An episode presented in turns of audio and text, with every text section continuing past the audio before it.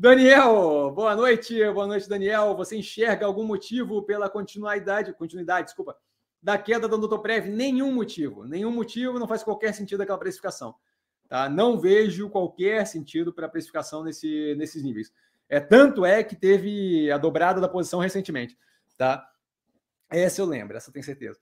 É, então, assim, não vejo motivação. É, se você olhar as análises que a gente fez é, até pouco tempo atrás, é, todas que a gente fez recentemente, acho que tem todos, tem, tem os últimos três trimestres, pelo menos, analisados, você vê um resultado que tem continuidade na, no rendimento, é, vem evoluindo bem, não tem perdido mercado, não tem aumentado a sinistralidade, tem rendido positivamente, caixa líquido, é, distribui dividendo, e por aí vai, não faz qualquer sentido, certo? Você tem ali, na verdade, é, um volume menor negociado no mercado financeiro, dado o momento de tensão, uma, uma, uma espera de, de um pedaço do mercado considerável para a resolução da eleição, para daí tomar alguma decisão, e esse ativo não é dos ativos que tem maior volume do planeta, não é dos ativos que mais chamam atenção, então você acaba tendo uma, uma, um dreno ali da, do, do capital disponível que acaba tendendo para operações com mais é, popularidade, que é o caso, por exemplo, de Petrobras, Vale, por aí vai.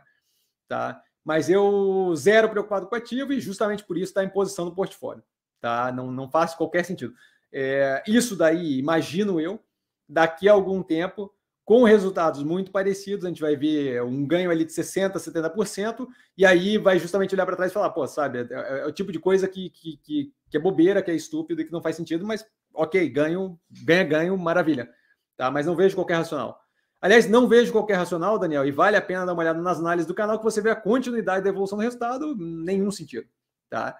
É, poderia ser levantado ali com relação a ela a questão dos planos de saúde, de ter que aceitar é, outras condições é, de doença que não estão especificadas no plano de saúde, mas isso daí é para plano de saúde, é, saúde mesmo, não para odontológico, certo? Então, assim, não acho também que seria um problema. Tá?